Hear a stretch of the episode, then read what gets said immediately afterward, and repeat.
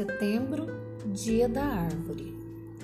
Eu tenho duas árvores, uma no quintal de casa, no jardim de casa e uma na calçada de casa. Essa da calçada é uma guerreira. No ano de 2019, ela sofreu muito com raio e tempestade, sobreviveu.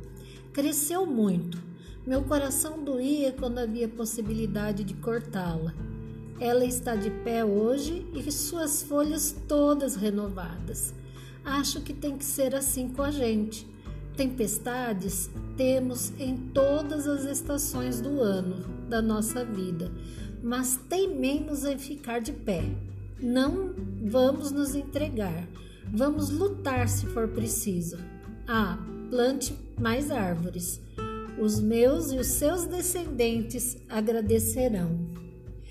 Em Ezequiel 31:7 diz assim: Como era linda aquela árvore, tão alta e com galhos tão compridos.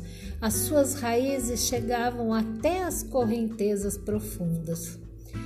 Que Deus nos abençoe a termos consciência e plantarmos mais árvores e também a termos raízes profundas que nos fazem permanecer de pé.